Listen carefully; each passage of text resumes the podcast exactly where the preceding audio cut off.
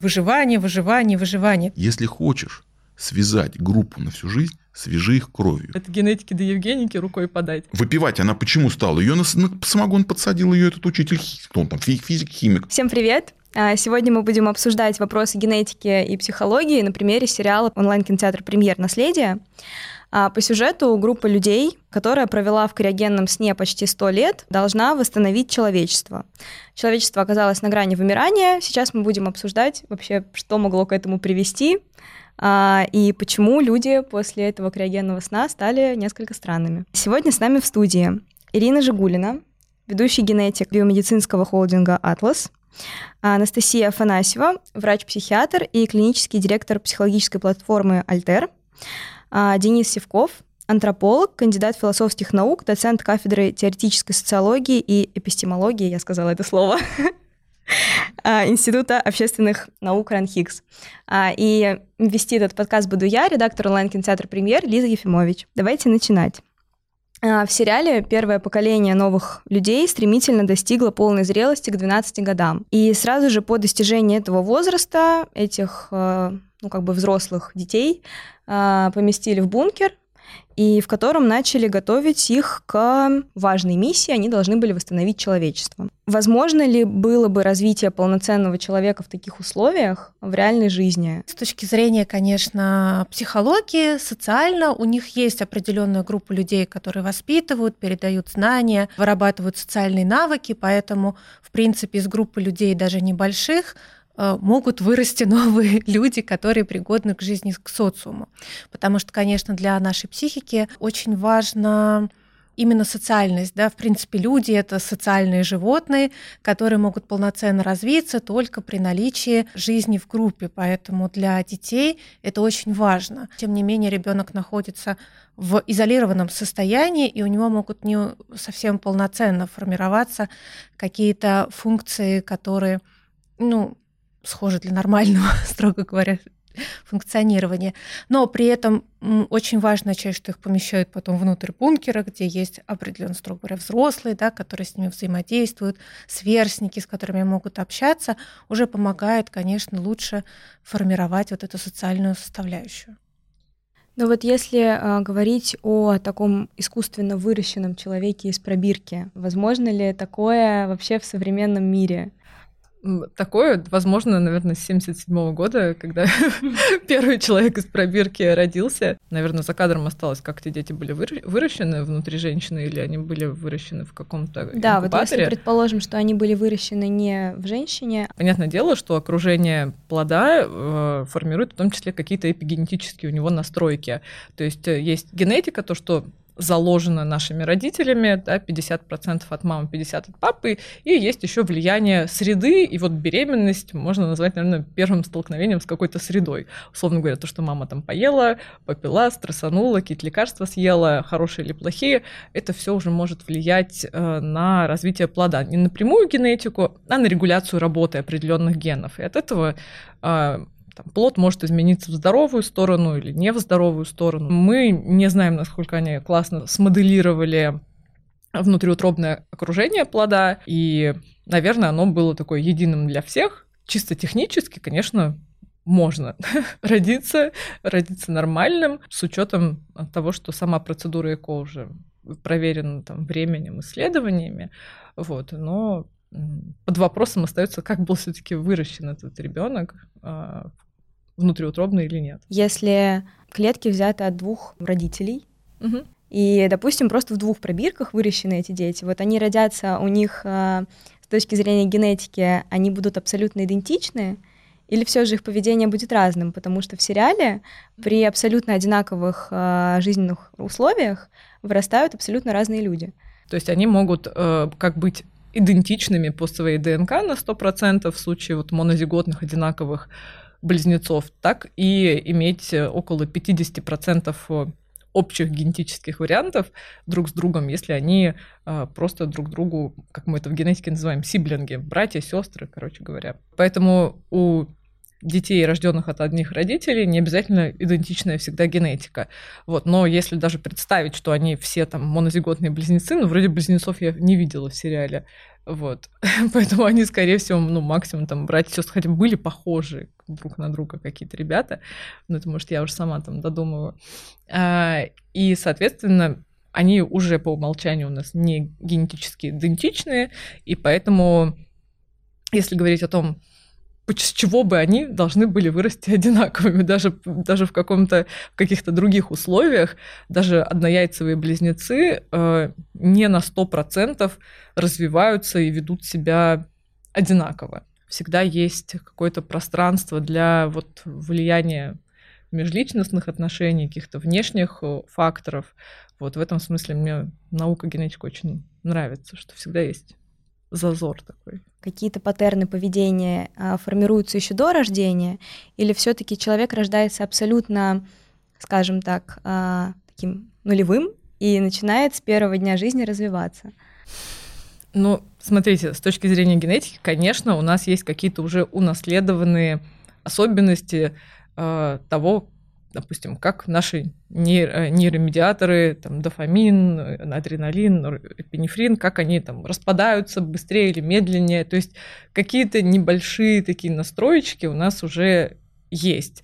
Но они не, вообще не предопределяют, насколько человек там будет добрым, там, злым и так далее. То есть, э, да, есть какая-то особенность, которую можно потом будет назвать характером, но при этом какой человек будет хороший, добрый или злой, это больше зависит от э, внешних уже, внешних воздействий. Mm. Денис, а вы как считаете? В Возрождении был такой э, философ э, Пико Делла Мирандола, ну, такое странное имя у него было. И он написал короткую речь, назывался «Речь о достоинстве человека». И он высказывает такую мысль, что Бог создал человека, и в отличие от всех других животных, типа кошки или, например, не знаю, слона, не дал ему конкретного места. И человек может стать кем угодно. И как он пишет, он может стать и ангелом, и дьяволом. Ну, вот э, вроде бы пафосная такая вещь, но вот смотрите, мы живем в мире капитализма, и, допустим, некоторые внешние условия, несмотря на предрасположенности биологического типа, заставляют нас вертеться так, что мы меняем в течение жизни очень разные карьерные траектории, которые заставляют нас быть, например, будучи там экстравертами, быть очень интровертированными или наоборот. У меня есть одна знакомая, кстати, антрополог, и она невероятно интровертированный человек. Просто я вижу, что ей тяжело общаться. И я вдруг вижу, она выступает на Теди. Я такой, как? И я вижу, что она очень хорошо взаимодействует с аудиторией. И я понимаю, э, видя это и знаю, как много она готовилась, как много усилий она вложила в то, чтобы не бояться, не дрожать, а хорошо взаимодействовать. Ну, смогла, и у нее очень хорошо ну, получилось и так далее. Вот. И в этом смысле, конечно, хотелось бы сказать, что вот э, человек э, может стать кем угодно, но вот если к твоему примеру вернуться, угу Э, был такой Альфред Томатис, он акустикой да. занимался. И э, помните, у поэта есть фраза, с чего начинается Родина, с той песни, что пела нам мать. Вот представьте себе, вот вы едете где-нибудь в маршрутке, не знаю, там, в Калужской области, например, и водитель ставит, допустим, какую-нибудь кассету с 90-х, и вы слышите песню, которая вообще э, которая как бы вот, ну, не ваша, там, луна, луна, цветы, цветы, что-нибудь такое, да? И в этот момент мурашки бегут по спине, и что-то схватило. Потом еще целый день ходите напевать, ну, да, господи, да почему ко мне это привязалось? Это не обязательно колыбельная, которую пела вам мать до того, как вы родились, а плод, говорят, реагирует очень четко. Он реагирует не просто на волны, а уже на смыслы, заложенные в песне. И вот про музыкантов говорят, не знаю, там есть какая-нибудь группа Radiohead, допустим, да?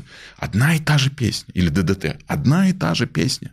Потому что авторы или автор, они пишут одну и ту же песню. У Томатиса была такая идея, ну, грубо говоря, это песня, которую пела мать.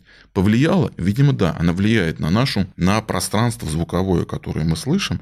Эти штуки были заложены до того, как я родился, пошел, вырос и стал таким вот уже там тем, кто может выбирать. Тяжелый рок я зря да. слушала в машине во время беременности.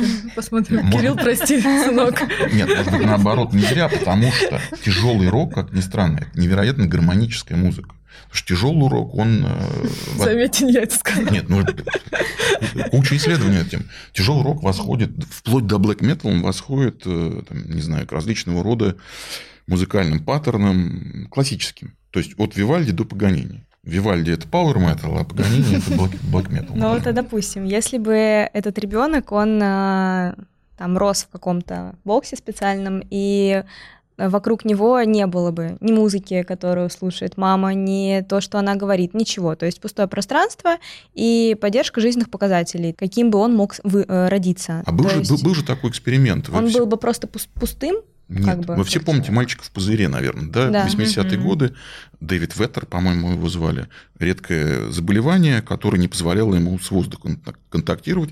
Соответственно, он жил в пузыре. У него была сестра. Есть множество случайных факторов. Вот мы вроде бы очищаем такого э, ребенка от всего, как ну, в такой лабораторной ситуации. мгм. Но есть множество факторов нашего недогляда, которые будут существенно влиять на его представление о себе и, собственно говоря, его мифология или космология, которая у него возникнет, как он себе будет мир представлять, она будет от этого зависеть. Так вот эта сестра, играя с ним через пузырь, она его не любила, она ему все время угрожала, что она проткнет его пузырь. И микробы проберутся и уничтожат его. И он, этот мальчик, до 12, по-моему, лет дожил, а потом была неудачная пересадка как раз от сестры Мгм. костного мозга, насколько я помню. Этот мальчик жутко боялся микробов, представлял себе как огромных монстров, которые придут и в это его пространство защищенное, в этот Мгм. его космос проникнут. Уверен, что ученые, а там НАСА работала, он не хотел выходить, в, когда НАСА сделали ему этот самый скафандр специальный, чтобы он мог ходить, он не хотел выходить, потому что ему казалось это невероятно опасным.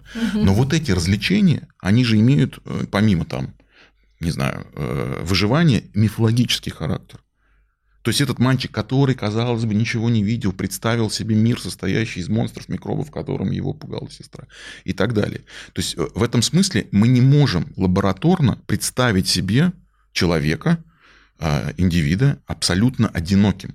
Даже в той среде, в которой вот он будет существовать, будут вещи, которые начнут его адаптивные модули запускать. Он начнет как-то себе представлять. Он не может быть чистым, пустым в этом смысле. Может, даже сигнал от каких-то этих э, приборов Сигнал или еще что-то, шум Да. какой-то, да, это же воображение там потом ну, Я- в детстве Я сыграет. так понимаю, что Плода героиня, которая рассказывает про восстание Спартака, Мгм. имела более лучшие условия внешние, да, то есть Мгм. родители каждый день встречались с ней, проводили уроки, что а у других это не было, потому что они не знали, кто такой Да-да-да. Спартак и что можно осуществить восстание. То есть такая мар- марксистская там э, девочка пришла, вот, э, Ленина, вот. А, Но тем не менее э, согласен, да, что другие какие-то условия, например, возможно возникновение мифологии просто-напросто из постоянно подающейся пищи. Э, Мгм. Насколько я знаю, вот люди, которые в одиночках, в одиночных камерах, вот типа граф Монте-Кристо, Мгм. да, в их дневниках у них целая мифология возникала по поводу того, где они находятся, какая там Мгм. система, что это за тюремщик, кто приходит и так далее. То есть они начинали воображать, э, и их камера расширялась до вселенной. Мозг вообще не любит, э, когда у него остаются какие-то пустоты, он всегда пытается его чем-то достроить, заполнить, потому что даже зрение, да, когда мы видим оно в когда поступает мозг, оно же вообще перевернутое, где-то мы что-то не получили. Наш мозг любит конкретику, он из тех знаний, которые есть, уже все пытается достроить. А, и на самом деле, с точки зрения как раз э, психологии, психиатрии, это вообще все объединяется, и наша в целом как бы психика и ее развитие зависит от трех факторов: от биологического, психологического и социального. И только когда они соединяются вместе, как раз и получаются какие-то, например, расстройства и нормальное состояние. Поэтому, с одной стороны, очень важно та генетическая действительно предрасположенность, гены, которые нам достались, о том, как там передаются нейромедиаторы, действительно, там, если слишком быстро перерабатывается дофамин, человек менее тревожный, например, становится, если у него, наоборот, медленно перерабатывается дофамин, у него есть предрасположенность к большей тревоге, поэтому, потому что он больше, строго говоря, возбуждается, и дольше у него эта тревога проходит. А, но при этом общее формирование происходит действительно столкновение с факторами. Они действительно, как я рассказала, что это начинается еще а, в внутриутробном периоде, когда мы сталкиваемся, сколько глюкозы там пришло, что вообще гормональный фон у матери, тревожится ли она в этот момент или что с ней происходит, у нас уже начинаются формироваться какие-то и стимул реакция, и потом у нас начинают формироваться, конечно, убеждения о себе, о мире, и как уже вот коллеги правильно сказали, да, когда ребенок растет, неважно, даже если он как раз депривирован, как, например, там наши дети в бункере, у них уже все равно есть какая-то история, например, что нормально расти, когда родители за стеклом, или что э, мир опасный, потому что я могу заразиться, умереть, поэтому мне нужно здесь находиться. То есть многие убеждения, которые у нас формируются в процессе жизни, жизни, они идут не только там, от значимых взрослых, от среды, которая происходит, но о том, как дети действительно с какие-то строят уже свои догадки, история о том, что вокруг них происходит, дополняя это какой-то информацией из книг, из внешнего мира и выстраивают эту систему. Ну и третья часть, конечно, социальная, то есть в какой ситуации они оказываются, что происходит, как другие люди на это реагируют, какие паттерны поведения вокруг.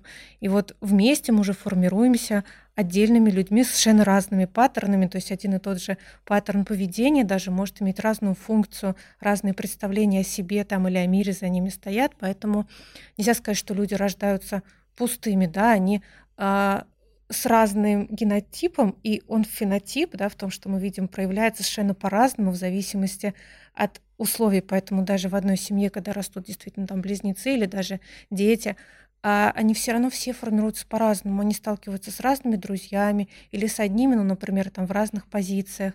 Родители кому-то что-то одно сказали одному, другое другому. И вот, все, они уже расходятся в этот момент. А может ли быть какая-то, например, как внутриутробная психологическая травма у ребенка? И если такое возможно, то можно ли с этим работать уже потом во взрослом возрасте? Ну, опять-таки, с точки зрения психологии, есть, конечно, а, попытка исследования, какие-то направления, которые говорят действительно про внутриутробные травмы, то, что происходит, но на самом деле каких-то обширных э, исследований, которые бы там доказали, что именно так это работает, а не так, что вот надо делать то-то и то-то. На данный момент у нас нет.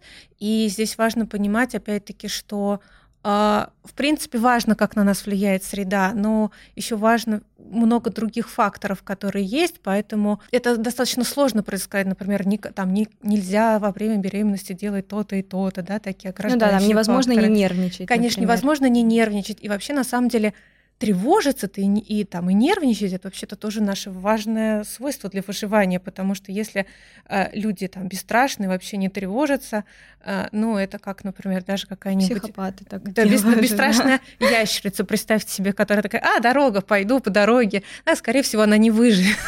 То же самое происходило и с нами, нас эволюция учил тревожиться, потому что вообще-то это полезно для выживания, поэтому уметь приносить тревогу и понимать, про что она, зачем и как, это вообще-то наше естественное свойство. Поэтому а, все-таки внутриутробные травмы очень такое спорное слово, потому что, конечно, у нас бывают травмы, да, у людей развивается там и посттравматическое стрессовое расстройство, но для этого нужно понимать, что происходит. У плода все-таки не настолько еще доформирован мозг а, для того, чтобы реагировать на это, кроме как на все равно стимул-реакцию.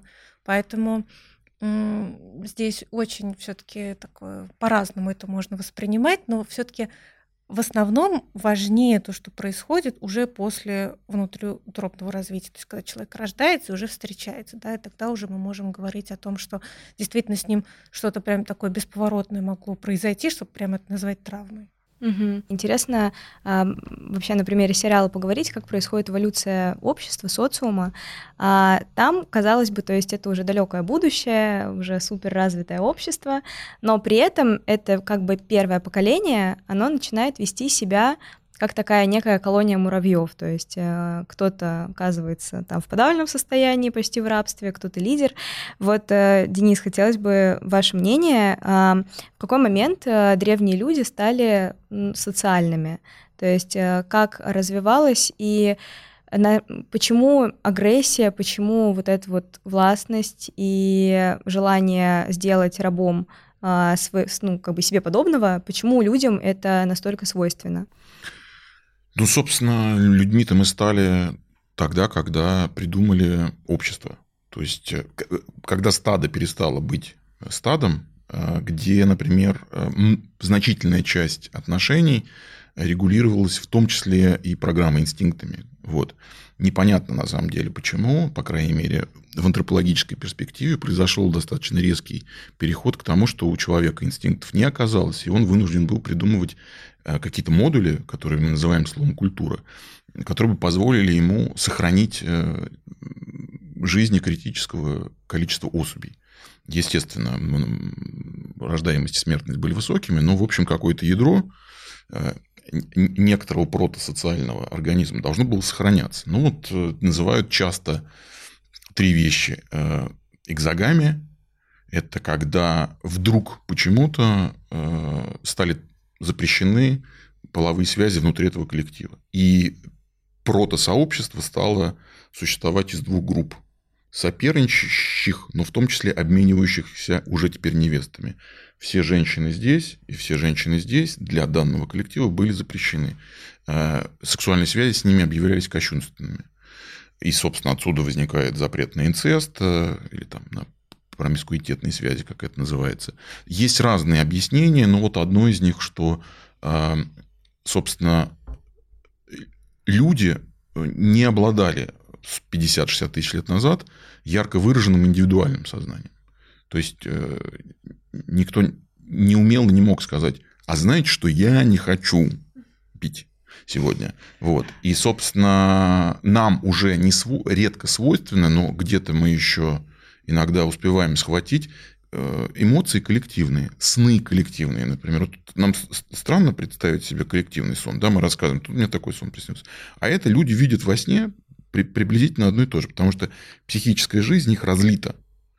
Вот. И, соответственно, они ощущали себя единым организмом и отождествляли с каким-то, ну, как считалось, тем, кто их породил, с медведем, с ягуаром или еще с кем-то, с тотемным животным. Вот. И ощущая себя таким единым телом, нельзя было употреблять в пищу или нельзя было, собственно говоря, э, там, ну, э, сексуальные связи и драки – это примерно вещи одного Э, свойства. Там еще называют, например, такую вещь, как жертвоприношение. Вот, кстати, к вопросу о рабстве. Я бы сказал, что это сообщество первых, эта версия, да, она, в общем-то, вполне себе стандартная. Ее можно найти в любом офисе. Она строится на э, жертве. Там время от времени у них ямы есть это, в которые они сбрасывают. Вот, э, значит, не согласна. Через HR отдел. Абсолютно. Но вот помните, Федор Михайлович в «Бесах», его герой Верховенский говорит, если хочешь связать группу на всю жизнь, свяжи их кровью. Пусть трое одного убьют, и тогда они станут обязаны друг другу до конца жизни. Все, это будет самая сильная революционная ячейка. Ну, вот у этих вот ребят, которые там перед революцией что-то пытались замутить. А э, и люди тогда, и люди до сих пор, они объединяются все против одного. Потому что война всех против всех невыгодна. Нужно это все канализировать, агрессию против одного. Тогда у тебя наступает гарантированный мир в течение э, некоторого периода до следующей жертвы. Поэтому ничего странного в том, что они себя э, таким образом как бы ну, организуют. Нет. Вот вы видели в фильме, там есть Э, психолог, не, не помню, в очках, угу. и молодой человек, который убивает его, берет себе эти очки и как бы примеряют его роль. И психолог в течение фильма, общаясь в том числе с этим молодым человеком, я не знаю, назначил ли он себе его, но, насколько я помню, у него там на листочке был написан «Максим, вопрос». Он не знал, какая у него роль. То есть психолог не знал, что у него роль психолога, потому что он становится там, таким серым кардиналом, который пытается все про всех, значит, узнать и так далее. У них есть распределенная роль. И вот у них там есть дискуссия о муравьях. Когда этот Максим убивает своего условного учителя, да, он, ему учитель говорит, слушай, Максим, ну люди не муравьи. Он говорит, нет, муравьи, но я не помню, как он там увел, неважно. Самое интересное, что в действительности ученые думают, что они предлагают этим ребятам некую социальную модель, по которой они должны вести, гуманистическую, одну. На самом деле они дают достаточно широкий спектр адаптивных модулей. Вот там есть, например, такой физрук, БЖДшник, я бы даже сказал, не физрук, а БЖДшник, да, такой, за провыживание, не помню, как зовут, в шапочке такой ходит, да. А вы обратили внимание, потом, я не знаю, наверное, это находка автор фильмов, потом, значит, охранники ходят в таких же шапочках. То есть они вроде его убили и съели, да, но, э, собственно, такой убитый начинает сакрализироваться. Жертва, помимо всего прочего, сакрализируется, потому что жертва делает то, что никто другой не может сделать. Она становится особенной. В мифологии очень часто бывает так, что убийство э, какого-нибудь из персонажей, ну, боги это же люди, да, как бы когда-то там были, да, убийство какого-нибудь из персонажей затушевывается. Ой, она там случайно укололась и уснула на сто лет знаете, мы вообще ни при чем, мы мимо проходили, просто что-то случилось. Вот. Или там, вот знаете, он умер от какой-то травы, ну, это, в общем никто не виноват.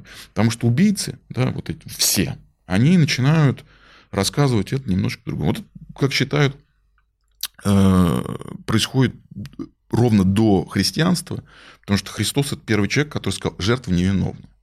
Он умирает за грехи всех, Но при этом он говорит, я не виноват. Это вы меня убили, но у меня не было никакой вины. Я без вины.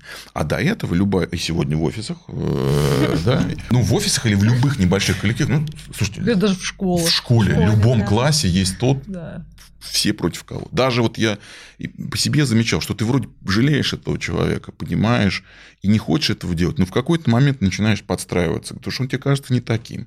Виктимные признаки богатый набор. Красивая, виноватая, некрасивая, виноватая, не такой, как ты, любой отличие, ну, там, помните, рыжий, да, да, да, и так далее. Все, все против этого, потому что это достаточно простой механизм. Вот, кстати, сказали про школу. Ага. Э, хочется на, на этом заострить внимание. То есть получается, что э, человек э, от, от момента своего рождения и до зрелости проходит какой-то маленький такой э, зажатый эволюционный процесс. То есть у них сначала как бы первобытное общество там в детском саду, потом оно начинает развиваться, правильно? Сложно сказать. Вот, э, был такой историк, известный Филипп Ариес, который написал э, одну из лучших книг про детство. Он обратил внимание, разглядывая средневековые миниатюры, что, например, детей, ну вот мы знаем, что эти персонажи на картинке дети изображают как взрослых, только маленьких. То есть у них лица, они с бородами могут быть или с усами. Мужчины там, Христос сказал, приведите ко мне детей, и им вводят детей. Мы знаем, что это дети по тексту, и они как маленькие взрослые. И он вдруг обнаружил, что вот та модель детства, которая нам известна, она достаточно поздно, она появляется в новое время, на рубеже 17-18 веков. И именно тогда появляется школа, например, как институт, да, э, а до этого, например, детей воспитывают в людях. У тебя нет детства.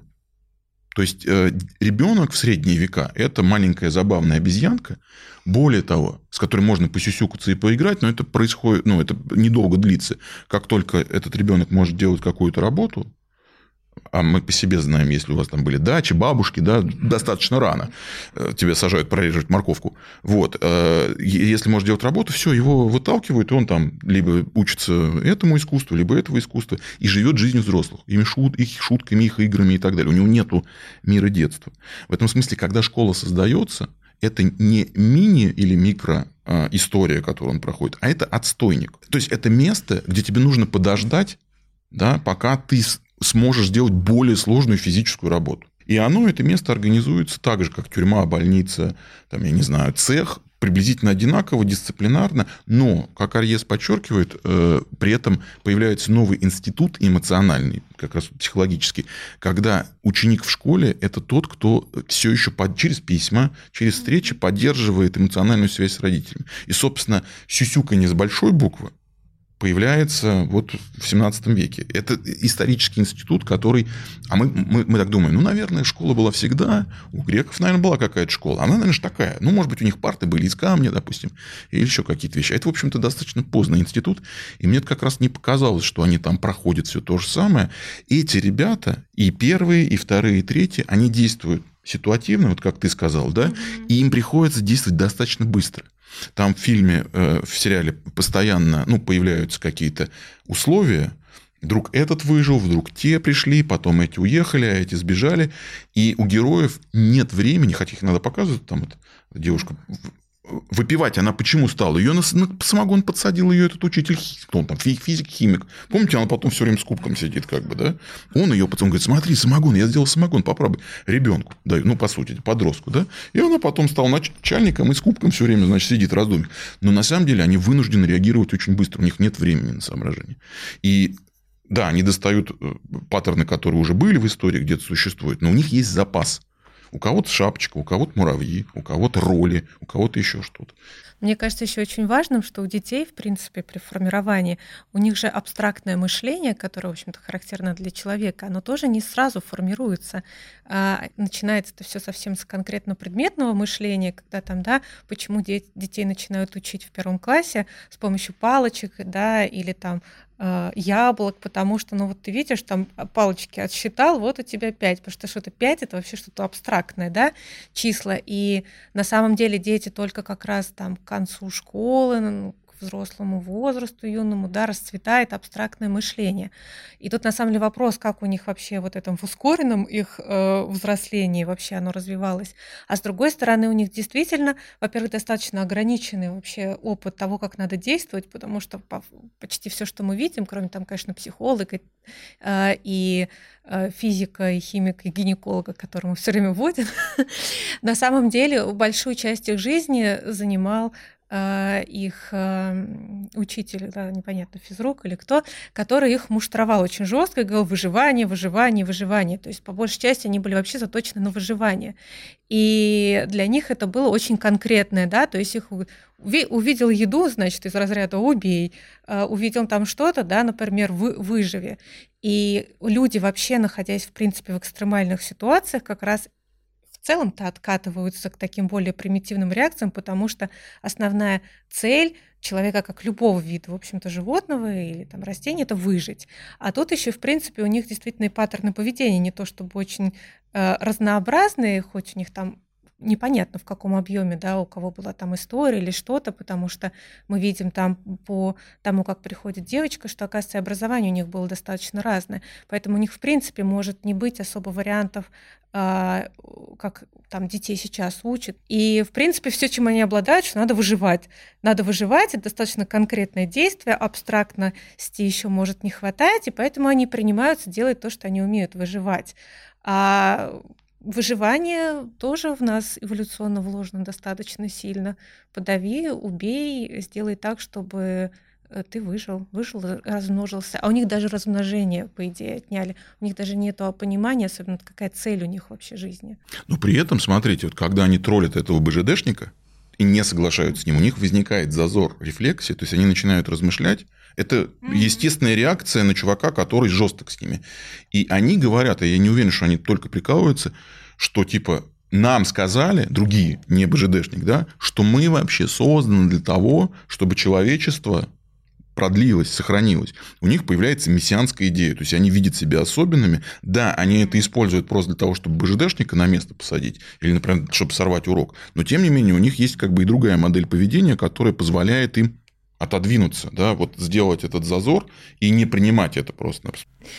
А мне кажется, кстати, очень важна эта история о том, что им твердили все время, что они особенные и вообще первое поколение, и на них вот такая миссия. И это объясняет, почему они на самом деле ведут себя таким образом особенно, да, они же, вот эта история с рабством, которую они устраивают, и с тем, что все им должны подчиняться, потому что на самом деле им же очень много закладывали вот эту идею, что они особенные, и что вообще-то на них лежит очень большая ответственность. Ну, в целом они берут эту ответственность и особенность так, как они это видят. Ну вот если говорить про, э, скажем так, гуманность человека и его э, внутреннюю, то изначально там исторически заложенную агрессию, там вот эту вот ну, потребность э, к власти, к подавлению себе подобных.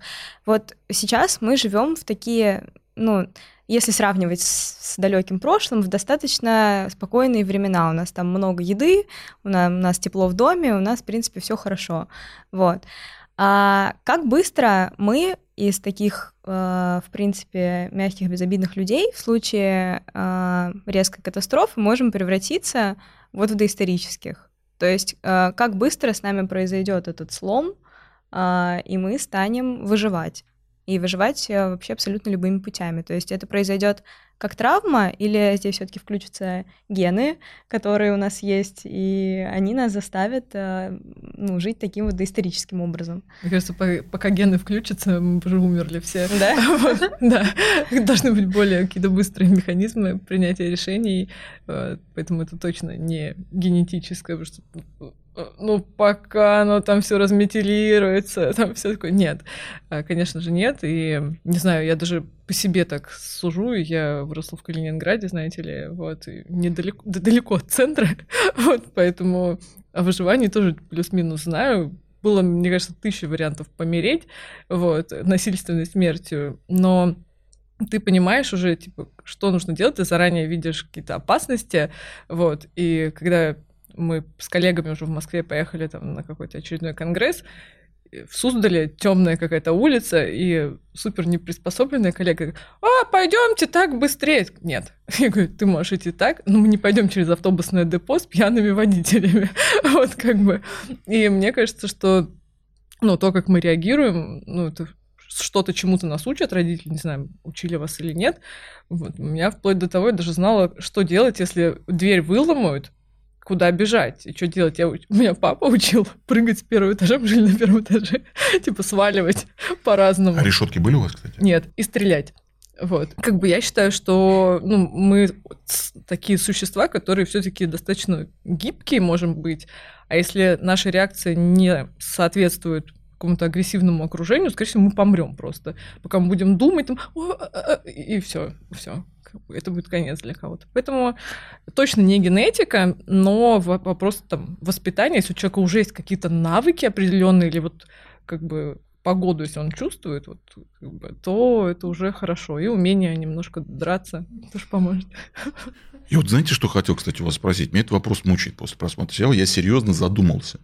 А там, э, ну, дело-то молодое, э, целуются мальчики и девочки. И я подумал такой, вот я подумал, вот у меня есть некоторый багаж, экспертизы, да, я подумал, вот они, э, их вряд ли там вот успели, а теперь, дорогая Аня, программа целования, тебе скоро, ну, в этом на экране скоро 17 лет, и вот смотри, люди, ну, там, да, показывают какие-нибудь такие, компьютерная графика такая. Я подумал, вот э, интересно, и как бы про себя стал думать и вспоминать. Э, у меня есть профессиональная, э, как это называется, э, искажение, да, дисторшн, я думаю, что все же мы ну, во многом, когда мы целуемся, да, там в первый, второй, третий, пятнадцатый, тридцать седьмой раз, на нас все-таки паттерны, которые мы видим там в кино, от Шекспира до Порнхаба влияют как бы так или иначе. А тут я задумался, что, может быть, это, это мое профессиональное искажение, может быть, в действительности поцелуй вообще не требует никакой подготовки, как случае... Ну, они там, понятно, целуются киноштампно, ну, потому что это кино, и некоторыми вещами нужно пренебрегать, иначе сериал затянется в первом сезоне еще на 30 серий. Вот. А, но я подумал, я не знаю. Вот я не знаю. Как вы думаете, поцелуй, нужно ли этому учиться? Схватываем ли мы из, э, как бы из этого воздуха культуры, как нужно целоваться? Какой-то там, ну, я не знаю, что-то, какая-то томность в глазах или еще что-то, что-то, не знаю, там губами. Или это вообще прям программа и... Э, как вы думаете? Ну, вообще э, считается, что поцелуи есть вообще даже не во всех культурах, которые существуют, и что поцелуй это тоже некоторое привнесенное, то есть в какой-то момент люди э, в определенных социальных группах э, поняли, что целоваться это прикольно, и стали это делать, и во многом, конечно, э, сейчас э, культура поцелуя связана как раз с уже накопившимся э, такой социальной, культурной прослойкой. То есть фильмы, которые мы смотрим, то как мы смотрим, как э, другие взрослые люди, э, когда мы маленькие, общаются между собой. Но, в принципе, э, если смотреть по отдельным там изолированным племенам или культурам, которые развиваются немножко по-другому, можно заметить, насколько у них это по-другому является. Некоторые, в принципе, не целуются. Поэтому мне кажется, что здесь то, что изображено в сериале, скорее связано с тем, что им все-таки какую-то культурную э, программу из прошлого мира давали. И я думаю, mm-hmm. что, возможно, показывали и сериалы, и то записывали, как, не знаю, родители, может быть, общались, они же там иногда приобнимались, mm-hmm. возможно, там ну, у них же была миссия еще размножаться, так или да, да, все-таки готовили к этому. Но просто это же ведь не несет, сам поцелуй, он же не несет никакой практической для размножения, ну, по сути. Ну, так разогреться. Ну, да. Ну, прелюдия, я помню. Из 90-х, из книг 90-х такой термин, газета Speed Info, прелюдия.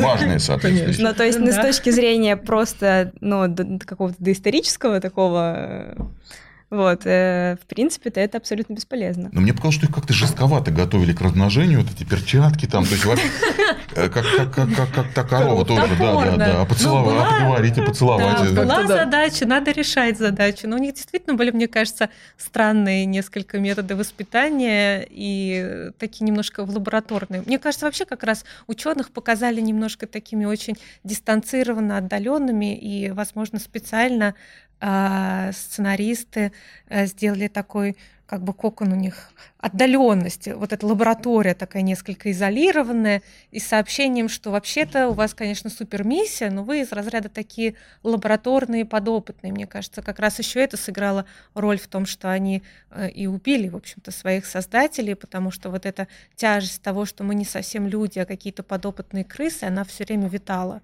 в воздухе. Вообще, насколько сложно человеку э, пойти против э, социума?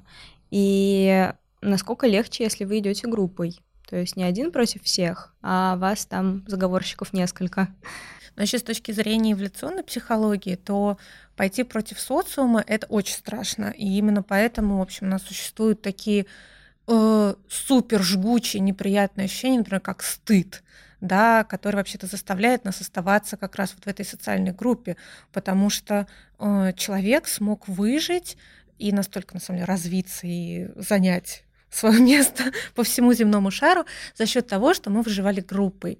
Потому что выжить поодиночке человек даже до сих пор достаточно сложно. Да, если мы представим какие-нибудь э, группы очень удаленные, ну или как раз вот на модели там постапокалиптических всех сообществ, когда ты остаешься один, есть вероятность то, что ты съешь что-нибудь не то, замерзнешь, не досмотришь, тебя съедят и так далее. Поэтому оставаться в социуме э, это Оставаться в социуме это значит выжить.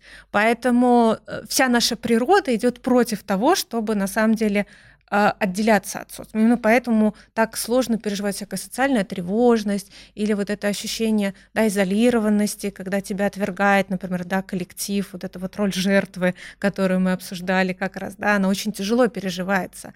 Поэтому э, стыд существует не просто так, чтобы показать, что ты делаешь что-то не то, что характерно для твоего, строго говоря, племени, и надо это исправить для того, чтобы остаться и выжить в этом племени. Часто говорят, что вот, а если бы революции не было, то там было бы вот так вот бы, то мы бы развивались лучше. Вот они все разрушили, там глупые люди, а мы бы все, вот если бы все ровно шло, то есть если гипотетически предположить, э, бунты периодические, это, это нормально или это наоборот э, ну, деструктивно? Ну, вообще, мне кажется, что ну, наверное, процентов 70 концепций, которые пытаются объяснить вот такие вот э, дизастер такой социальный, да, они как говорят, что это не просто так случается. То есть это заложено в нас. Да, там не знаю, я даже не знаю, кто вообще первый начал об этом говорить, но, собственно, там Э, вот э, наверняка тоже слышали это дурацкое слово диалектика, да, там какой-нибудь Гегель. Э, собственно, борьба противоположностей, да. То есть динамики не будет, если не будет возникать сопротивление.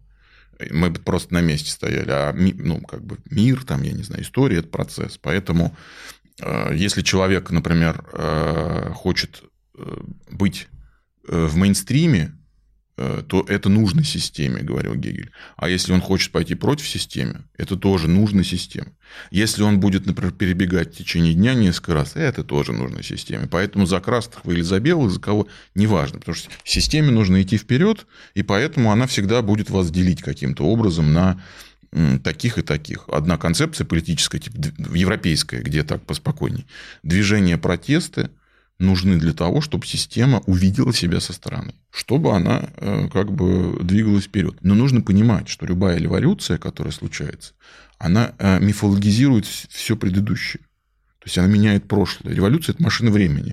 То есть она заставляет нас на события, которые были раньше, смотреть так, как нужно э, тем силам, которые эту революцию совершили. Всегда практически. Любая смена режима, любой бунт это конфликт как бы понимания того, то есть прошлого не существует. Мы не можем сказать, что есть какое-то прошлое, которое мы точно знаем. Потому что следующее изменение перепишет всю историю, и прошлое будет другим совершенно. Вот с точки зрения генетики, можно ли как-то объяснить социальность человека? То есть, если что-то вот именно в его физиологии, что заставляет его быть таковым? Ну, наверное, больше все-таки не в самой генетике, потому что наша генетика это, по сути, молекула, полимер, ДНК, ничего интересного. А, но эволюция, она закрепила в нашей ДНК такие варианты, которые все-таки способствуют э, социализации человека. То есть мы рождаемся с достаточно большим объемом головного мозга. За это пришлось э, заплатить человеку тем, что у нас рождается маленький такой вот комочек, там около 4 килограмм. Супер недоразвитый, э, за которым нужно долго ухаживать, чтобы он вообще встал ну, хотя бы даже физически на ноги. Поэтому уже сразу появляется мама с ребенком, которые, по сути, не могут там охотиться, еще что. То есть есть потребность в папе, который принесет э, еду, который, у которого будет мотивация вообще охранять это все. Так себе история вообще. Просто брать и маму постоянно таскать, на троих делить. Вот. А, и вообще интересно, что появляется такая штука, как бабушкинизация. То есть а, были обнаружены такие черепа, э, да, там древних э, людей, Э, без зубов, и явно за ними кто-то ухаживал. Все, если у тебя нет зубов, как бы до свидания, кто-то же тебя должен пищу жевать и так далее.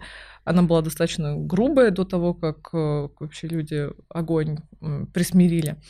И, э, по сути, первые такие свидетельства в пользу того, что все-таки люди и там предки людей были социальными. И это тоже связано и с размножением. То есть у нас с размножением и едой. На самом деле очень прикольно, что то, что наши предки стали есть более а, менее растительную пищу, да, там и более все-таки легко жующуюся, у нас атрофировались мышцы, да, которые э, прям позволяли жевать. И это позволило вырасти нашему мозгу. А, то есть вроде бы какие-то случайные обстоятельства, вот, но ведут к тому, что мы становимся более умными. И потом, когда, собственно говоря, у нас уже появляются какие-то такие общины, а, люди начинают что-то готовить уже прям на огне. По-моему, чуть больше ста тысяч лет назад произошло. Вот. И у них освобождается время. ну, потому что все, не нужно все время есть, добывать пищу, то есть можно приготовить что-то, запасти уже, как бы там контейнеры, все такое, языки. вот. А, и развиваются, и появляются уже какие-то другие потребности. То есть, когда мы постоянно заняты, не знаю, вот вы были на даче этим летом, я вот была, как бы ты постоянно занят, вот о чем-то другом думать невозможно. Все расписано, там, как бы вообще не до каких-то излишеств. Вот. А если отвечать на вопрос, насколько мы там генетически, именно социальные, то, наверное, можно ответить, что да, генетически мы социальные, потому что эволюция шла там, по сути, миллионы лет от древнего общего предка, и все шло к тому, чтобы мы были социальными. Вот. Э, и это все так или иначе записано в наших э, генах. И вот мы здесь все-таки не, не один человек сидит, рассказывает, что да, нас много. Поэтому да, специально. Если говорить про генную модификацию, возможно ли сделать человека, например, более общительным, менее общительным, то есть условно какой-то ген ему, чтобы он стал более агрессивным или наоборот абсолютно безобидным. То есть можно ли э, создать вот так вот искусственно вот этот ген угу. и уже дальше вопрос психологии, то есть реально родится человек вроде как заложенными этими качествами, но что с ним будет дальше? То есть он будет ли он всю жизнь таким, как его задумал вот этот ученый? Ну, вообще, э, помню, как-то пыталась заснуть под телевизор, вот, и включила фильм, случайно был, «Чужие три». Начинается с того, что там случайная авария какая-то, и, короче, корабль приземляется на планету неизвестную, а там, в общем, тюрьма с особо опасными преступниками с лишней Y-хромосомой. То есть это мужчины XYY, вообще жесть. На тот момент это 1986 год. 95 по-моему. Ну, что-то такое, да а, чужие три. Токсичная маскулинность. Да, да, да, то есть лишняя Y-хромосома, все это, значит, э, преступники, это такие, так стигматизировал очень людей. А все дело в том, что научные исследования э, были проведены вот такие первые в психиатрической больнице. Можно была доктор, такая, ну, давайте я проверю там, у кого что. И, собственно говоря, у некоторых Э, людей, проживающих в этом заведении, были, была обнаружена добавочная Y-хромосома. И все, за громкими заголовками идти не приходится. Все, добавочная Y, ты агрессивен. И это очень долго существовало у нас в, даже в науке, вот как бы в фильмах отражено. И сейчас мы понимаем, когда уже провели исследование огромного количества здоровых людей, что в принципе, это вариант нормы, ну, то есть это не влияет на агрессивность человека, то есть, ну, он чуть повыше ростом могут быть, ну, какие-то такие незначительные особенности, но это не предопределяет агрессивность. Потом есть вариант гена мономиноксидазы. а, который, вот я уже говорила, разрушает нейромедиаторы. А, вроде бы один ген, да, действительно связан с агрессивностью. Были разные прикольные эксперименты, которые как бы а, косвенно говорили об агрессивности. В общем, людям давали возможность э, добавлять в какое-то блюдо супер горячий какой-то острый соус, если человек считал, что тот вот ему что-то сделал плохое. Как бы вот горячий острый соус был показатель агрессии какой-то. Вот. Э, в итоге действительно люди с таким генетическим вариантом, у которых э, снижена скорость расщепления этих нейромедиаторов, они как бы более агрессивны. Но сделать вот это искусственно будет тяжело, потому что все-таки это сложные, сложные качества, и то, что я вам рассказывала про какие-то отдельные гены, ну это так для понимания, а так в основном это полигенная история, то есть э, одновременно очень много изменений в отдельных генах с этим связано, и по сути э, чисто даже технически это сделать очень-очень сложно, и как изменить сразу там, не знаю, 300 генетических вариантов. Вот. И этически никто на это добро нам не даст, мы никогда не узнаем, вот можно было так сделать или нет. Вот наше поведение и наши все-таки реакции в меньшей степени зависят от каких-то отдельных генов, если мы не говорим уже о каких-то действительно отклонениях, каких-то заболеваниях. Вот. Э, но, опять же, заболевания — это не только про какое-то поведение, но и про другие аспекты здоровья. Вряд ли кто-то это будет делать намеренно. Ну вот, э, если помните, была история с э, ученым из Китая, которого посадили в тюрьму, и якобы ему первому удалось э, улучшить геном человека. Настя, как вообще устанавливаются границы дозволенного в таких экспериментах? То есть в какой момент и как мы понимаем, что ну вот эта какая-то тема, она сакральна, то есть сюда, наверное, лезть не надо. Ну, во многом, конечно, это зависит от социума, опять от э, того контекста, в котором мы существуем. Но вообще, на самом деле, история даже биомедицинской этики, которая э, идет уже, ну, наверное, в контексте эволюции идет совсем недолго. В контексте, конечно, нашей жизни она уже имеет какое-то продолжительное время, потому что все равно а, с середины 20 века и по сейчасшний момент мы уже очень много говорим о биомедицинской этике, что хорошо и что нет. Но тут надо еще понимать, мне кажется, что любая этика, мы, можем говорить про там, биомедицинскую этику, там, отдельно, как ее все равно подразделение, на мой взгляд, это психологическую этику, которая существует, она состоит вся из дилемм, потому что этика-то история, в которой нет определенно, когда мы можем сказать, вот это так, и никак иначе. Да? То есть какие-то вещи есть, которые у нас уже установились, и мы говорим, например, спать с пациентами нельзя. ну, нельзя, потому что у нас другая задача. Но большая часть этики состоит именно из этических дилемм, да, и мы на самом деле все время их слышим. По мере того, как общество меняется, у нас появляются все новые и новые дилеммы. Эвтаназия – это хорошо или нет? Вот есть общество, где принимают эвтаназию, говорят, что вроде это хорошо, но на самом деле а, мы все равно опираемся на том, что хорошо для этого человека, насколько это хорошо, насколько его это выбор, насколько это вообще полезно для самого общества и социума, да, то же самое аборты, насколько мы можем давать выбор или нет. И это вечный баланс, а, в котором мы существуем. И Именно поэтому, мне кажется, человечество все больше и больше задаваясь вопросом, сталкивается с тем, что это сложно. И на самом деле эта система вся усугубляется. Именно поэтому у нас есть этические комиссии, да, комиссии разных стран, которые рассматривают, насколько это хорошо, насколько это плохо. Делаются опросы по сообществам, и мы видим на самом деле, как а, в разных странах э, на эти вопросы общество реагирует абсолютно поляризированно, да. А, там вот, да, та же, например, история в последнее время там про а, аборты, которая была, например, в Соединенных Штатах, да, там сразу очень много протестов, которые возникают и с одной стороны, и с другой стороны, да, там вопрос опять то же самое связанный там с пищей, да, с, например, с защитой животных и вегетарианцев.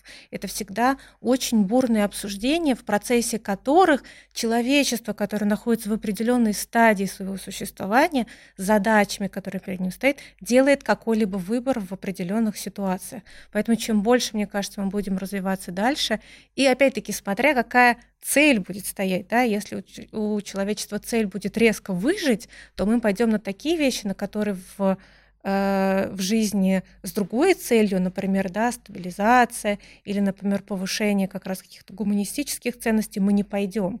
Поэтому человечество в целом, как и человек отдельный, мы достаточно гибки, мы адаптируемся к тем условиям, которые есть. Наука развивается на самом деле быстрее, чем этика в обществе, скажем так. Как э, общество с этим справляется и как оно понимает, что в какой-то момент где-то надо уступить для своего же блага? А, сложно сказать. Эм, дело в том, что вот э, ты очень точную вещь подметила, когда говорила о появлении разделения труда в первобытном еще обществе и об освобождении ресурсов. Если мы можем освободить ресурсы, мы освобождаем их за счет других. И очень часто мы воспроизводим в отношении этих других слепоту. Ну вот, например, вдруг стало ясно в прогрессивных обществах, что э, косметические все индустрии, они связаны на очень жестоком отношении к животным, что значительная часть вещей, которые повседневности пользуются, ну, губная помада, да, они испытываются, часто приводят к смертельным результатам, там, не знаю, на, на обезьянах, например. О, какой ужас, давайте запретим. Но при этом, допустим, остается много стран, в которых э, закон действует по-другому за счет неравенства между богатыми и бедными странами и разными правами, да, и разными средами. Окей, мы не будем проводить, э, ну да, в Штатах, в Европе, да, где-то такие исследования, ну, будем проводить их в других странах. У нас нельзя, например, выбрасывать, допустим, э, аккумуляторы там, в европейских странах, ну, там, э, России не очень понятно. Но мы превратим пол Африки в большой полигон, где аккумуляторы ядовитые будут храниться. И мы просто не замечаем этих вещей. Э, и думаем, что у нас все хорошо. Вот, например, про, про Марс говорят, да, то есть вот мы, мы все понимаем, что, скорее всего, ядерные испытания на Земле, да, и взрывы, это как наверное, не очень здорово, да, но что-то как не очень хорошо, или если страны начнут друг друга шмалять. А, например, дискуссия по терраформированию Марса, давайте шмальнем ядерными зарядами в полюса, которые изо льда стоят, шмальнем сильно много климат изменится, вода появится, что-то еще. Подождем потом, не знаю, 250-500 лет, пока все это дело выветрит, и будем жить там, потому что Земля-то прекратит свое существование, высохнет просто-напросто. Полетим на Марс. Дорого, но если все человечество объединится. То есть вообще этический вопрос за счет другого да, Марса, что мы изменим планету, вообще ее облик полностью вроде под себя э, вообще не стоит. То есть да, на Марсе, да, на Марсе можно. Ну, там же нет никого. Ну, там же, ну как. Но там, кстати, уже есть, например, э, пока не нашли остатки той древней жизни марсианской, но там есть микроорганизмы, которые были занесены из Земли на, допустим, вот этих всех, э, как они называются, марсоходах. Вот, и они продолжают в каком-то виде существовать адаптироваться. Естественно, нельзя говорить о том, что они захватили весь Марс, но там, вот если уж так радикально этически заявить, жизнь там есть, мы ее туда и принесли. Ну, допустим. Вот. И в этом смысле э, вот э, то, что ты называешь дилеммами, да, mm-hmm. они действительно все время будут возникать, и мы самое неприятное, что мы все время будем на некоторые вещи закрывать глаза. И причем это вот нет же такого, что сидит где-нибудь группа злодеев за таким же круглым столом с микрофонами, которые говорят, а давайте сейчас, да. А люди обычно, представляя себя индивидами, на самом деле таковыми не являясь, они вынуждены реагировать на текучку. Да, господи ты, боже мой, да, нажал на красную кнопку и там полетело что-то. Ну, например, да, или там, не знаю, цены повысились. Ну вот, собственно говоря, то есть как бы, грубо говоря, каждый из нас, если герой, то это тот, кто приходит домой, э, там, не знаю, ест пельмени и жалуется, там, жене мужа или кому-то, да задолбали, я не знаю, что мне сделать. Это раз, раз, кризис экономический, хоп, здесь еще что-то. Вот так. А человек вроде бы маленький. Вот если продолжить говорить про генную модификацию, была бы ли у человека травма, если бы он потом впоследствии осознал, что э, он на самом деле, ну то есть не какой-то особенный, то есть он не творение природы, а его ген поменял живой человек, такой же, как он. И, и также это относится, например, и к героям сериала. То есть э, не создает ли это у них травмы, когда они понимают то, что ну, вообще-то они могли бы и не жить такой жизнью, но их решили как бы вот так вот там жестко с ними обращаться и принести их в жертву для будущего там прогресса и так далее. Вообще, можно скажу, недавно как раз э, наткнулась на такую, сейчас по работе тоже куча этических моментов изучаю, в том числе там в психиатрии и так далее, и наткнулась на такую статью, где описывали, что дети, рожденные с инвалидностью и так далее, в развитых странах подают суд на, суд на своих родителей. Mm-hmm. Как бы, вот вы же знали, там, УЗИ было, типа, вы же понимали, что там я буду каким-то, допустим, не, не совсем полноценным. Вот вы за меня это решение приняли, а я вам спасибо за это не говорю. Типа, мне такая жизнь не нужна. Я за вас, на вас подаю в суд. Мне кажется, есть что-то общее с историей, когда э, нарочно еще и происходит какое-то вмешательство, вот, там, изменение редактирования генома и так далее. Кстати, к вопросу про этого китайца, э, ученого, он-то, у него были абсолютно добрые намерения, вот, просто э, то, что он это сделал втихаря, там было две близняшки, две сестры, у них, у родителей, у одного из родителей, по-моему, отца был, была ВИЧ-инфекция. Вот. И, и вообще есть э, такая генетическая мутация, встречающаяся у одного из ста европейцев, которая как бы сильно снижает вероятность заразиться ВИЧ-инфекцией, закрывает ворота, скажем так, входные в клетку. И он хотел э, снизить их риск заразиться от отца, вот, э, и как бы изменил им вот этот э, ген рецептора на клетках иммунной системы.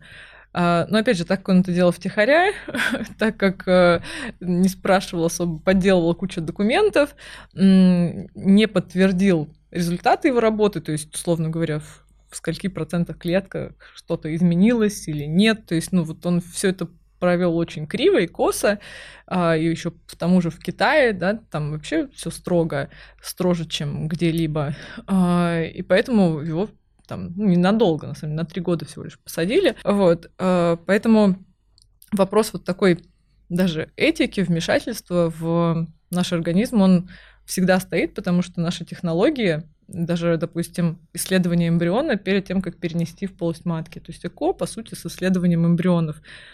Вот иногда пациенты приходят такие, ну, деньги не проблема, на все проверяйте, прям вообще на все. Мне нужен здоровый ребенок на все а ты не можешь проверить э, там нерожденный организм на все, потому что наверняка будут какие-то там э, отличия от так называемого референса, э, которые встречаются вообще почти у каждого там пятого человека. И это вариант вообще нормы. Но так как этот человек еще не родился, мы вот заранее не скажем, это норма будет или нет. И недавно, к сожалению, у меня такая, такой в клинике случай был. Действительно, семья сделали одно исследование, второе, там, потому что у плода как бы что-то не то, все окей, и зачем-то нахрена сделали третье исследование. Проверили маму, папу и плода нерожденного. И у него нашлась какая-то непонятная мутация, которая, скорее всего, приведет к умственной отсталости. Ну, это не точно.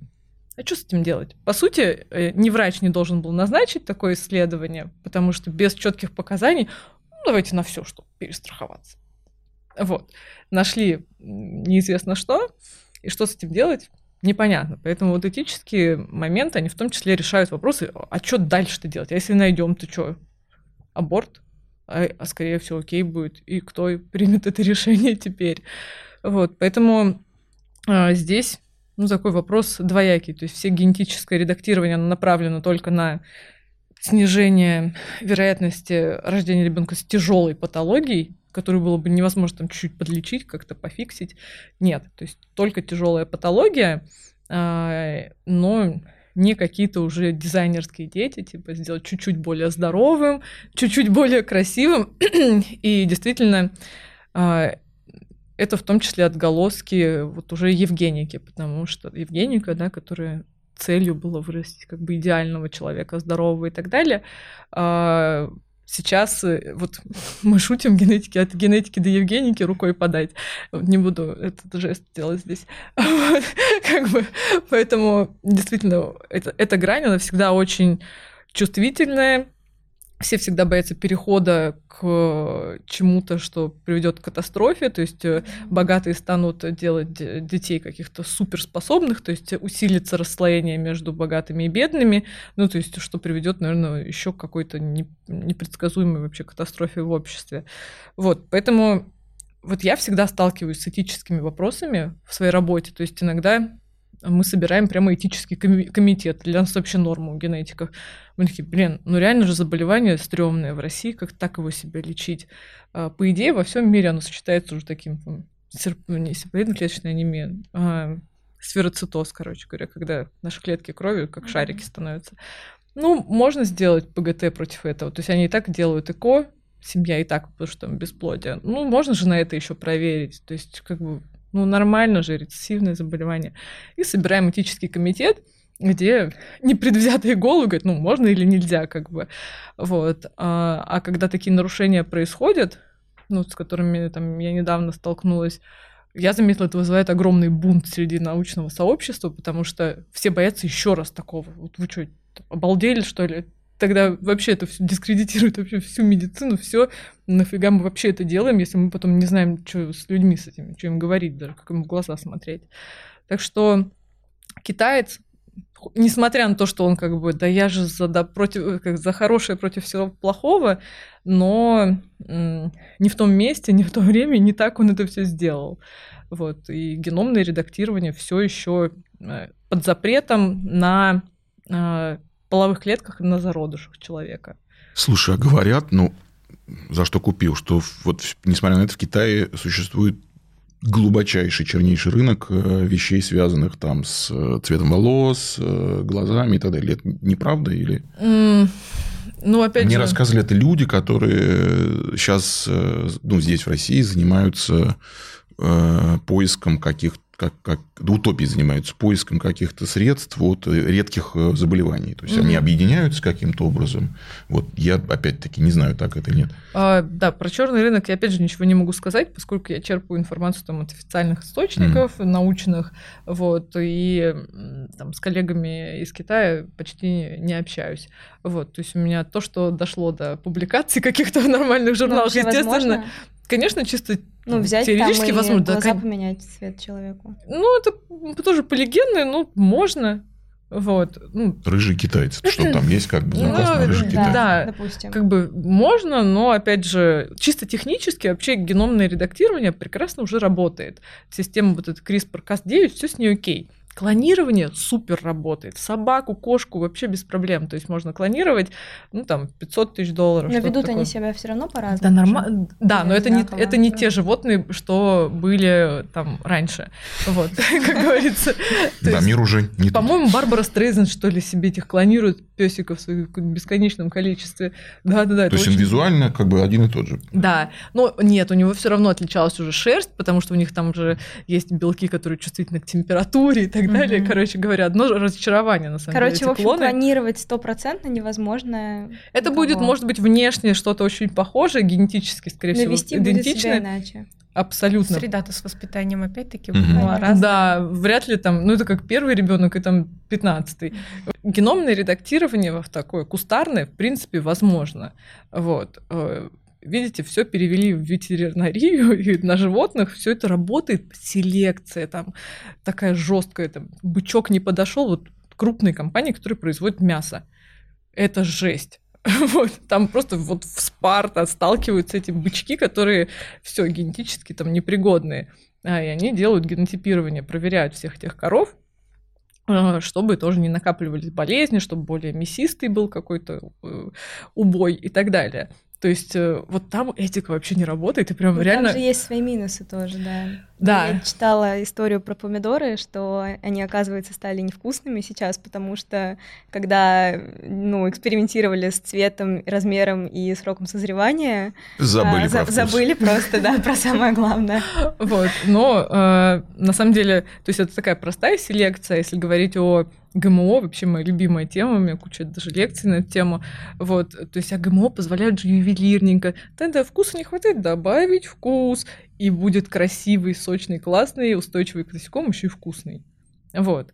Uh, да, но пока весь этот прогресс доберется до людей, uh, мне кажется, мы настолько боимся этого, боимся последствий реально уже, которые скажутся на обществе, на его там разделении и расслоении, потому что технологии все дорогие. То есть клонировать собаку, ну не знаю, ну я, наверное, не смогу в течение своей жизни. Дай бог, конечно, но вряд ли.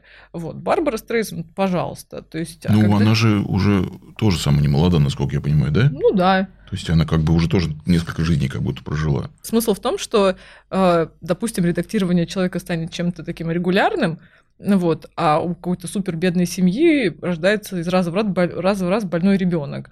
Вот, и как бы для кого-то, для богатых, это вообще там как бензином залить машину, а для них это будет поводом там расстраиваться сильно. Поэтому... Ну вот, э, кстати, например, вот э, Бразилия, да, э, третий рынок в мире по пластическим операциям и первый в мире по так называемому хирургическому туризму.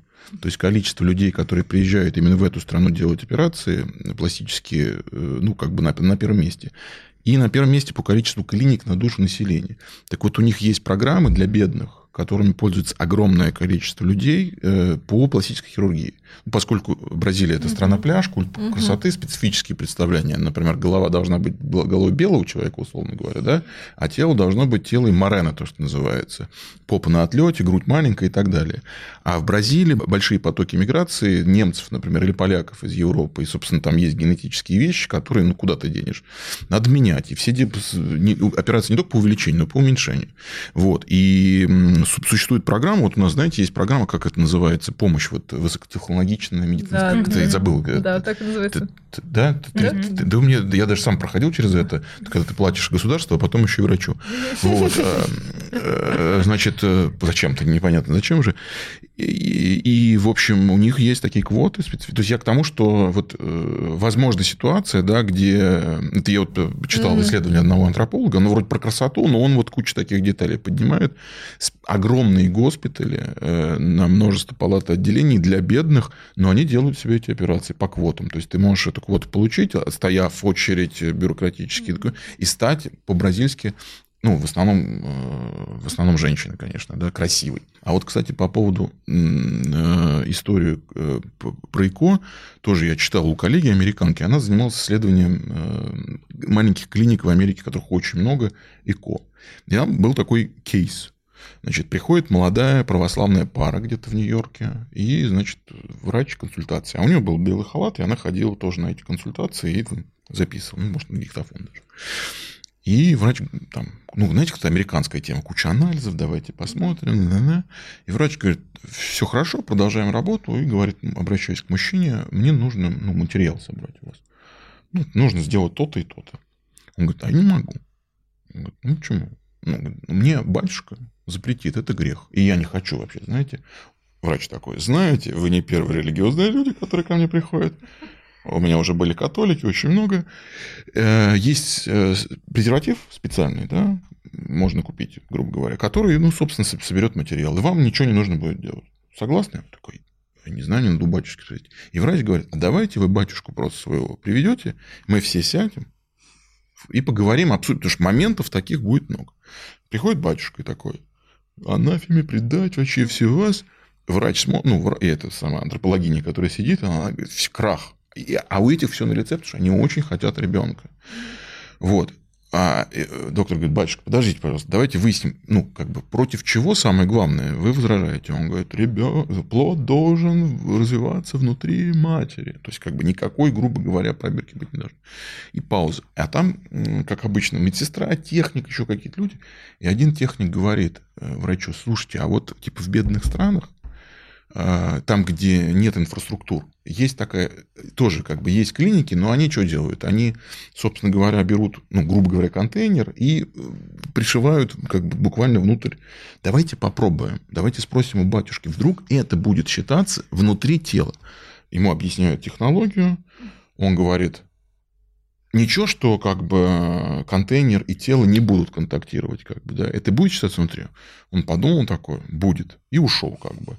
И эта пара, ну, как бы родила э, его, собственно, но она как раз рассказывает историю, показывает, что здесь вмешивается не медицинская этика, вообще религиозная этика, которая для некоторых людей является очень принципиальной. Но ей было важно сказать, что решение может быть найдено, потому что нужно и можно переговариваться за круглыми столами, условно говоря, в том числе и с, ну, там, не с учеными, да, как бы людьми. Потому что ученые же часто и в том числе видит себя как бы так несколько отдельно в такой капсуле. Собственно, метафора бункера очень сильная в этом сериале, она неспроста. Вот там все время происходят события, которые кого-то друг от друга изолируют. И вот они сидят в этой как бы башне, э, из чего там слоновой кости, и не видят многих факторов, многих вещей, не, не замечают, не обращают на них внимания. И, собственно, то, что усложняет процесс и делает его более дорогим, переговоры, разговоры, попытка найти общие точки, то чего, собственно, мы делать не умеем. Но вот, возможно, в этом сериале ничего бы такого не произошло с ямой, с трупами, если бы специалистов было больше, и они друг с другом больше разговаривали. Они были бы разделены трудом и не были бы изолированы друг от друга своими функциями и перспективами в том числе, ну, так как это обычно происходит в наших клиниках и так далее. Э, зачастую хирург э, ничего не знает, там, например, о гематологе. Они работают, у них есть ситуация консилиума, но они про это не знают. А есть там какие-нибудь интерны молодые, которые переходят из крыла в крыло. Они такими медиаторами становятся, они открывают друг для друга мир для разных отделений. Да ты что, серьезно, что ли, да? Ага. Последний вопрос хочется задать про сериал. А, может каждый ответить, а что в сериале показалось а, правдоподобным с точки зрения вашей науки, и что показалось вот абсолютно неправдоподобным или вызвало вопросы, было недоработано. Угу. Ну, с точки зрения генетики, опять же, э, важно мне было понимать, э, там, что произошло, то есть э, почему сократилось население так, сократилось ли оно равномерно во всем мире по каким-то причинам, либо произошла какая-то ну, катастрофа привычном понимании нам это слово, не знаю, метеорит упал еще что-то, и кучка людей стала обособлены, и вот произошло, что мы называем бутылочным горлышком, то есть э, резко снизилось разнообразие генетическое за счет э, вот, катастрофы. А, и тогда, ну, плюс-минус реалистично может выглядеть сценарий, э, но опять же, кто обслуживает тогда всю эту инфраструктуру, если их так мало прямо осталось, вот, ну, прям вообще тогда мало, так мало, что генетическое разнообразие уже стало там, критическим, и у всех повылазили с какие-то, скорее всего, рецессивные заболевания. Ну и по поводу там, ускоренного их э, развития, тоже такой вопрос интересный, э, на который я себе не могу ответить. Я думаю, здесь эндокринологи больше подумают, насколько это имеет смысл. А, вот. Ну и, соответственно, как они допустили такую штуку, что они там взяли этих эмбрионов, все, значит, их выращивали, холили, лелеяли, потратили, потратили кучу бабла на это. Оп, они бесплодны. Come on, ребят, вы что, заранее не могли, чтобы понять, что... без вкуса. Да, да ладно! Мне кажется, ну, уж на бесплодие про это были генетические причины бесплодия, но они обычно такие очень какие-то крупные, там, перестройки и так далее. То есть, ну, на это проверить уж точно можно было. Тем более их цель — спасти человечество размножением. Нет, никто об этом не подумал. Вот. Типа создать кучку бесплодных, агрессивных ребят. Правда? Серьезно. Вот. Но я досмотрю. Мне интересно. Так, у психолога какие, какие мысли?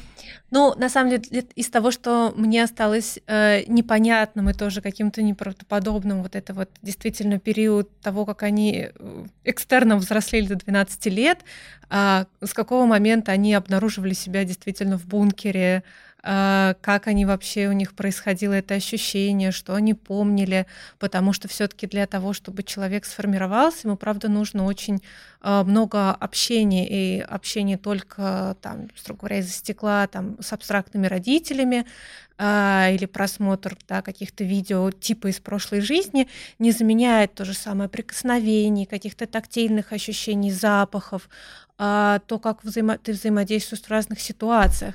И по идее это как вот с детьми Маугли, да, когда они развиваются, их развитие должно очень сильно было измениться, и мы бы на самом деле в реальности, скорее всего, увидели бы разные э, нарушения. И, а вживую вроде как мы видим плюс-минус обычных подростков, но чуть более агрессивных, растерянных, не понимающих, что делать. И для меня вот это осталось, конечно, очень большим вопросом, что вообще у них происходило за это время перед тем, как они выходят из своих бункеров.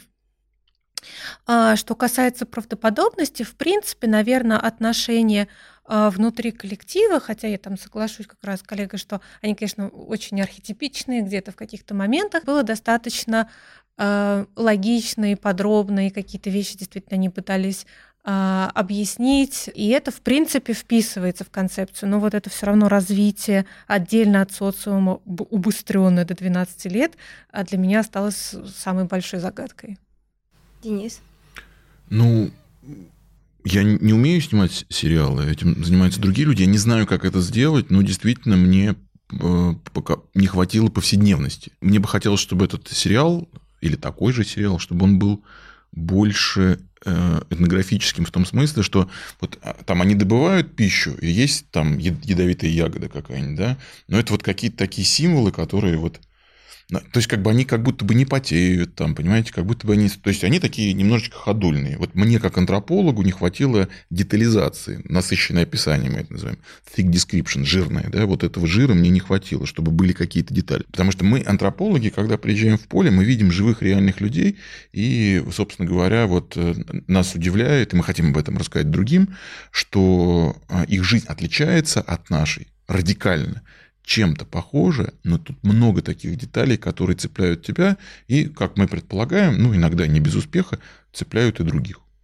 Вот, может быть, будет изобретен такой сериальный киноязык, да, который эту антропологичность или этнографичность э, будет включать. А что вот из правдоподобного увидели? Ну, а соглашусь, действительно, вот на уровне некоторых общих паттернов, вот, например, история с жертвой, как объединиться? Да будем одного сбрасывать. Это будет держать всех и в страхе, и в то же время в некотором...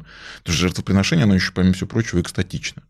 То есть там вот у древних людей на куски буквально раз, разрывали и как бы вот это все. Вот. А потом стыд, кстати, говорят, вот где-то здесь же тоже на утро, или если это долго длилось, угу. появлялся. Вот. Это, в общем, ну, да, это работает. Э, плюс хорошо, что мы видим Э, там вариативность э, решений и самих подростков, и, собственно, иногда даже ученых. Вот. Э, то есть у них разные варианты. Мы в сериале видим эти точки. У нас есть там девочка марксистка, как ее назвал, или она правду любит, да, она говорит, так, ребят, все, бежим, но я должна вернуться. То есть всегда вот есть какие-то вещи, которые усложняют картину все же. Ну, это тоже было правдоподобно, интересно, и это дало нам как раз пищу для размышлений, и мы, собственно, об этой сложности жизни и смогли поговорить. Класс, спасибо большое. Спасибо. Так, сегодня мы вроде бы разобрались и с антропологией, и с генетикой, и с психологией. А, сериал «Наследие» идет в онлайн-кинотеатре «Премьер». А, все серии доступны по подписке. А, смотрите и тоже пытайтесь разбираться, как все работает, как устроен мир людей.